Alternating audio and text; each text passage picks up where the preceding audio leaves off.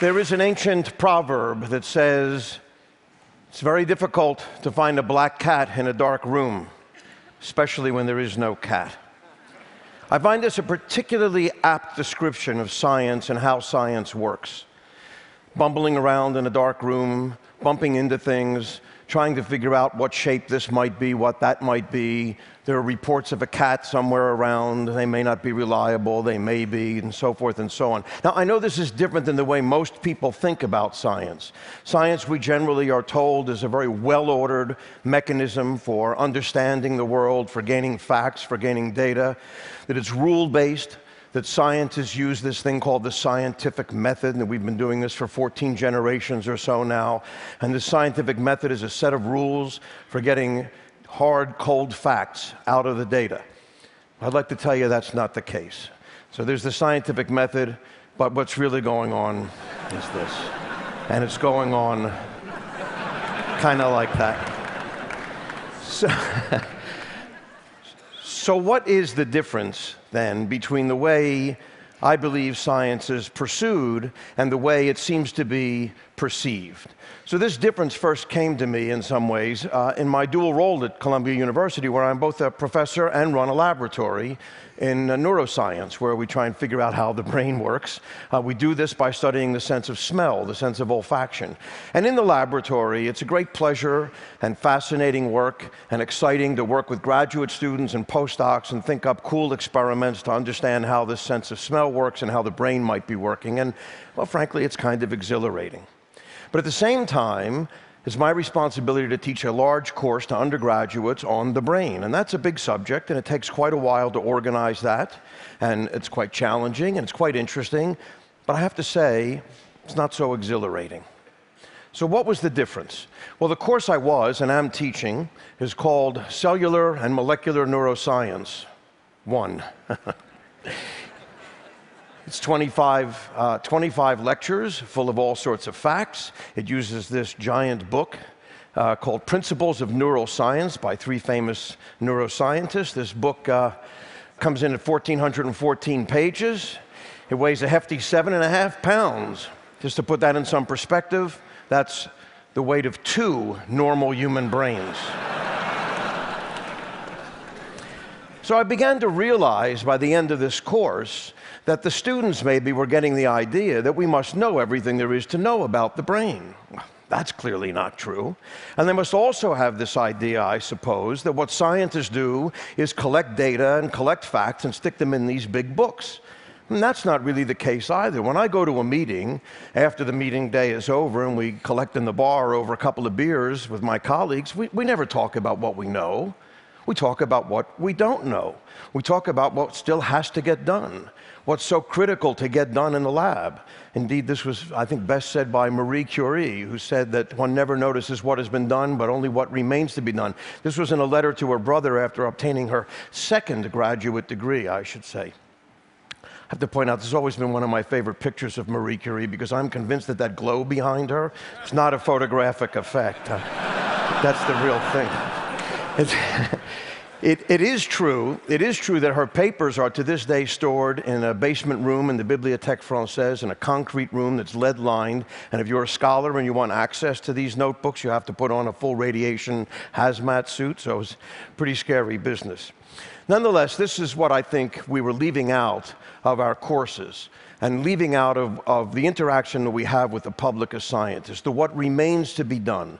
This is the stuff that's exhilarating and interesting. It is, if you will, the ignorance. That's what was missing. So I thought, well, maybe I should teach a course on ignorance something I can finally excel at, perhaps, uh, for example.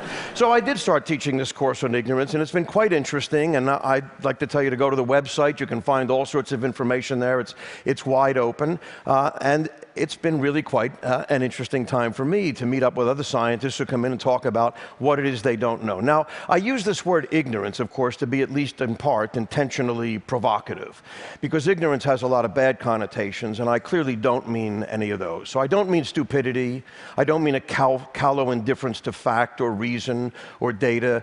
The ignorant are clearly unenlightened, unaware, uninformed, and present company today, that often occupy elected offices it seems to me. That's another story, perhaps.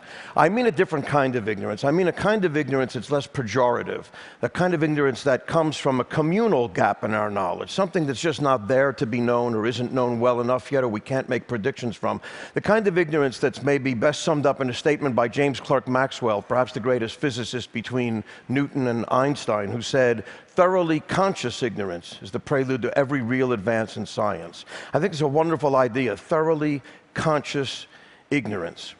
So that's the kind of ignorance that I want to talk about today. But of course, the first thing we have to clear up is what are we going to do with all those facts? So it is true that science piles up at an alarming rate. We all have this sense that science is this mountain of facts, this accumulation model of science, as many have called it. And it seems impregnable, it seems impossible. How can you ever know all of this? And indeed, the scientific literature grows at an alarming rate. In 2006, there were 1.3 million papers published. There's about a 2.5% yearly growth rate. And so well, last year we saw over one and a half million papers being published. Divide that by the number of minutes in a year, and you wind up with three new papers per minute. So I've been up here a little over 10 minutes. I've already lost three papers. I have to get out of here, actually. I have to go read. So, so what do we do about this? Well, the fact is that what scientists do about it is a kind of a controlled neglect, if you will. We just don't worry about it in a way. The facts are important. You have to know a lot of stuff to be a scientist, that's true. But knowing a lot of stuff doesn't make you a scientist. You need to know a lot of stuff to be a lawyer, or an accountant, or an electrician, or a carpenter. But in science, knowing a lot of stuff is not the point. Knowing a lot of stuff is there to help you get to more ignorance. So, knowledge is a big subject, but I would say ignorance is a bigger one. So this leads us to maybe think about a little bit about some of the models of science that we tend to use, and I'd like to disabuse you of some of them. So one of them, a popular one, is that scientists are patiently putting the pieces of a puzzle together to reveal some grand scheme or another. This is clearly not true. For one, with puzzles, the manufacturer has guaranteed that there's a solution. We don't have any such guarantee. Indeed, there are many of us who aren't so sure about the manufacturer.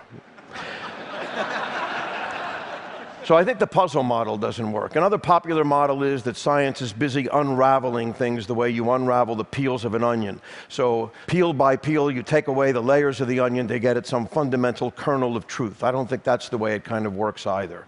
Another one, a kind of popular one, is the iceberg idea that we only see the tip of the iceberg, but underneath is where most of the iceberg is hidden. But all of these models are based on the idea of a large body of facts that we can somehow or another get completed. We can chip away at this iceberg and figure out what it is, or we could just wait for it to melt, I suppose, these days. But one way or another, we could get to the whole iceberg, right? Or make it manageable. But I don't think that's the case. I think what really happens in science is a model more like the magic well, where no matter how many buckets you take out, there's always another bucket of water to be had. Or my particularly favorite one, with the effect and everything, the ripples on a pond. So if you think of knowledge being this ever expanding ripple on a pond, the important thing to realize is that our ignorance, the circumference of this knowledge, also grows with knowledge. So the knowledge generates ignorance. This is really well said, I thought, by George Bernard Shaw. This is actually part of a toast that he delivered to celebrate Einstein at a dinner celebrating Einstein's work, uh, in which he claims that science just cre- creates more questions than it answers. I find that kind of glorious. And I think he's precisely right. Plus, it's a kind of job security. As it turns out, he kind of cribbed that from the philosopher Immanuel Kant, who 100 years earlier had come up with this idea of question propagation, that every answer begets more questions. I love that term, question propagation, this idea of questions propagating out there. So I'd say the model we want to take is not that we start out kind of ignorant and we get some facts together and then we gain, uh, we gain knowledge. It's rather kind of the other way around, really. What do we use this knowledge for? What are we using this collection of facts for? We're using it to make better ignorance to come up with, if you will, higher quality ignorance. Because you know, there's low quality ignorance and there's high quality ignorance. It's not all the same. Scientists argue about this all the time. Sometimes we call them bull sessions, sometimes we call them grant proposals, but nonetheless, that's what the argument is about. It's the ignorance, it's the what we don't know, it's what makes a good question. So, how do we think about these questions? I'm going to show you sort of a graph that, that shows up quite a bit on uh, happy hour posters in various science departments. Uh, this graph asks, uh, asks the relationship between what you know and how much you know about it.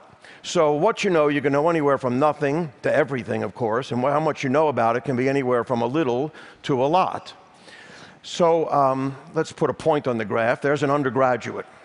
Doesn't know much, but they have a lot of interest. They're interested in almost everything.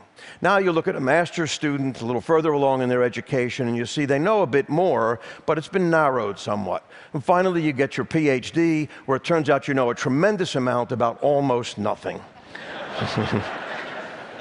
What's really disturbing is the trend line that goes through that. Because, of course, when it dips below the uh, zero axis there, it gets into a negative area. That's where you find people like me, I'm afraid. so, but the important thing here is that this can all be changed. This whole view can be changed by just changing the label on the x axis. So instead of how much you know about it, we could say, what can you ask about it? So, yes, you do need to know a lot of stuff as a scientist, but the purpose of knowing a lot of stuff is not just know a lot of stuff, that just makes you a geek, right? Knowing a lot of stuff, the purpose is to be able to ask lots of questions, to be able to frame thoughtful, interesting questions, because that's where the real work is. So let me give you a quick idea of a couple of these sorts of questions. I'm a neuroscientist, so how would we come up with a question in neuroscience? Because it's not always quite so straightforward. So, for example, we could say, well, what is it that the brain does? Well, one thing the brain does moves us around. We walk around on two legs.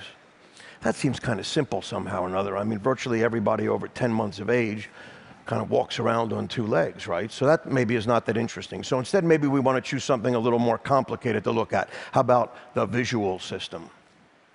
There it is, the visual system. I mean, we love our visual systems. We do all kinds of cool stuff. Indeed, there are 12,000, over 12,000 neuroscientists who work on the visual system, from the retina to the visual cortex, in an attempt to understand not just the visual system, but to also understand how general principles of how the brain might work. But now here's the thing. Our technology has actually been pretty good at replicating what the visual system does. We have TV, we have movies, we have animation, we have photography, uh, we have pattern recognition, all of these sorts of things. They work differently than our visual systems in some cases, but nonetheless, we've been pretty good at making a technology work like our visual system. Somehow or another, a hundred years of robotics, you never saw a robot walk on two legs because robots don't walk on two legs because it's not such an easy thing to do. 100 years of robotics, and we can't get a robot that can move more than a couple steps one way or the other. You ask them to go up an inclined plane, and they fall over. Turn around, and they fall over. It's a serious problem. So, what is it that's the most difficult thing for a brain to do? What ought we to be studying? Perhaps it ought to be walking on two legs or the motor system. Uh, I'll give you an example from my own lab, my own particularly smelly questions, since we work on the sense of smell. But here's a diagram of uh, um, five molecules in sort of a chemical notation. These are just plain old molecules, but if you snip those molecules up these two little holes in the front of your face, you will have in your mind the distinct impression of a rose. If there's a real rose there, those molecules will be the ones. But even if there's no rose there, you'll have a memory of a molecule. How do we turn molecules into perceptions? What's the process by which that could happen? Here's another example. Two very simple molecules, again in this kind of chemical notation. Might be easier to visualize than this way. So the gray circles are carbon atoms, the white ones are hydrogen atoms, and the red ones are oxygen atoms. Now, these two molecules differ by only one carbon atom and two little hydrogen atoms that ride along with it. And yet one of them, heptyl acetate, has the distinct odor of a pear. And hexyl acetate is unmistakably banana. So there are two really interesting questions here, it seems to me. One is, how can a simple little molecule like that create a perception in your brain that's so clear as a pear or a banana? And secondly, how the hell can we tell the difference between two molecules that differ by a single carbon atom? I mean, that's remarkable to me. Clearly, the best chemical detector on the face of the planet. You don't even think about it, do you? So, this is a favorite quote of mine that takes us back to the ignorance and the idea of questions. I, I like to quote because I think dead people shouldn't be excluded from the conversation. And, and, I also think it's important to realize that the conversation's been going on for a while, by the way. So, Erwin Schrödinger, a great quantum physicist and I think philosopher, points out how you have to abide by ignorance for an indefinite period of time. And it's this abiding by ignorance that I think we have to learn how to do. This is a tricky thing, this is not such an easy business. I guess it comes down to our education system. So I'm going to talk a little bit about ignorance and education because I think that's where it really has to play out. So, for one, let's face it, in the uh, in, the age of Google and Wikipedia, the business model of the university and probably secondary schools is simply going to have to change. We just can't sell facts for a living anymore. They're available with a click of the mouse, or if you want to, you could probably just ask the wall one of these days, wherever they're going to hide the things that tell us all this stuff. So, what, we, what do we have to do? We have to give our students a taste for the boundaries, for what's outside that circumference, for what's outside the facts, what's just beyond the facts. How do we do that? Well, one of the problems, of course, turns out to be testing. Um, we currently have an educational system uh, which is very efficient, but is very efficient in a rather bad thing. So in second grade, all the kids are interested in science, the girls and the boys. They like to take stuff apart. They like they have great curiosity. They like to investigate things. They go to science museums. They like to far, um, play around. They're in second grade. Um, they're interested. But by 11th or 12th grade, fewer than 10% of them have any interest in science whatsoever, let alone a desire to go into science as a career. So we have this remarkably efficient system for beating any interest in science out of everybody's head. Is this what we want? I think this comes from what a, a teacher colleague of mine calls the bulimic method of education. You know, you can imagine what it is. We just jam a whole bunch of facts down their throats over here, and then they puke it up on an exam over here, and everybody goes home with no added intellectual heft whatsoever. This can't possibly continue to go on. So, what do we do? Well, the geneticists, I have to say, have an interesting maxim they live by. Geneticists always say, you always get what you screen for. And that's meant as a warning. So we always will get what we screen for, and part of what we screen for is in our testing methods. We hear a lot about testing and evaluation, and we have to think carefully when we're testing whether we're evaluating or whether we're weeding, whether we're weeding people out, whether we're making some cut.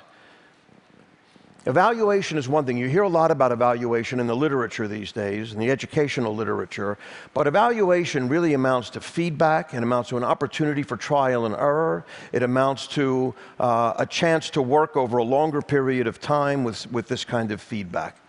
That's different than weeding. And usually, I have to tell you, when people talk about evaluation, evaluating students, evaluating teachers, evaluating schools, evaluating programs, that they're really talking about weeding. And that's a bad thing because then you will get what you select for, which is what we've gotten so far. So I'd say what we need is a test that says, What is X? And the answers are, I don't know, because no one does. Or what's the question, even better? Or, you know what, I'll look it up. I'll ask someone. I'll phone someone. I'll find out because that's what we want people to do, and that's how you evaluate them. And maybe for the advanced placement classes, it could be here's the answer, what's the next question? That's the one I like in particular. So let me end with a quote from William Butler Yeats, who said, Education is not about filling buckets, it's lighting fires. So I'd say, let's get out the matches. Thank you. Thank you.